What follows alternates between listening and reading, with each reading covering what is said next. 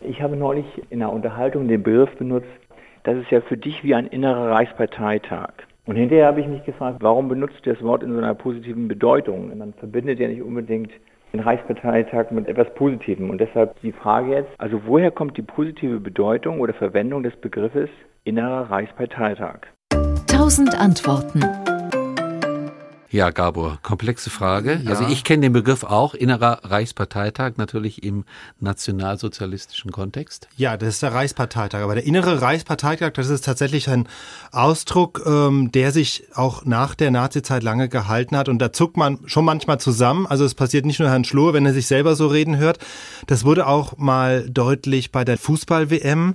Da gab es eine Fernsehmoderatorin beim ZDF, Katrin Müller-Hohenstein, die hat diesen Ausdruck verwendet. Und zwar als Miroslav Klose ein Tor geschossen hat. Das war das erste Gruppenspiel der deutschen Mannschaft. Klose hat ein Tor geschossen und dann hat die Moderatorin gemeint, nachdem Klose eben vorher unheimlich in der Kritik stand, dieses Tor müsse doch für ihn ein innerer Reichsparteitag gewesen sein. Und dann gab's wirklich einen kleinen Skandal. Ein Mitglied des ZDF-Fernsehrats hat sich beschwert, wir nehmen es nicht hin, wenn extremistische Terminologie von links oder rechts im öffentlich-rechtlichen Fernsehen verbreitet wird.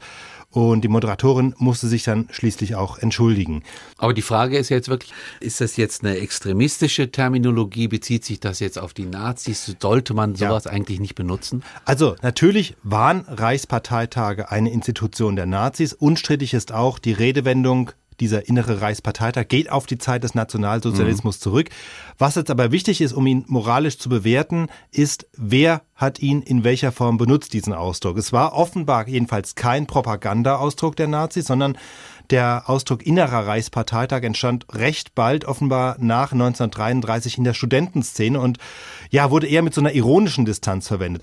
Und dieser Ausdruck innerer Reichsparteitag, der bringt ja auch im Grunde zum Ausdruck, was die Reichsparteitage faktisch waren, nämlich Selbstbeweihräucherung, Jubelveranstaltungen. Deshalb in diesem Ausdruck klingt und es war auch damals auch wirklich von vielen so gemeint, ein gewisser Spott einfach mit. Es gibt aber natürlich auch Zeitzeugen, die sagen, dass dieser Ausdruck schon auch in der Hitlerjugend verwendet wurde und da natürlich eher unironisch. Insofern muss man sagen, die Verwendung war historisch gesehen sicher ambivalent und insofern auch der Gebrauch heute.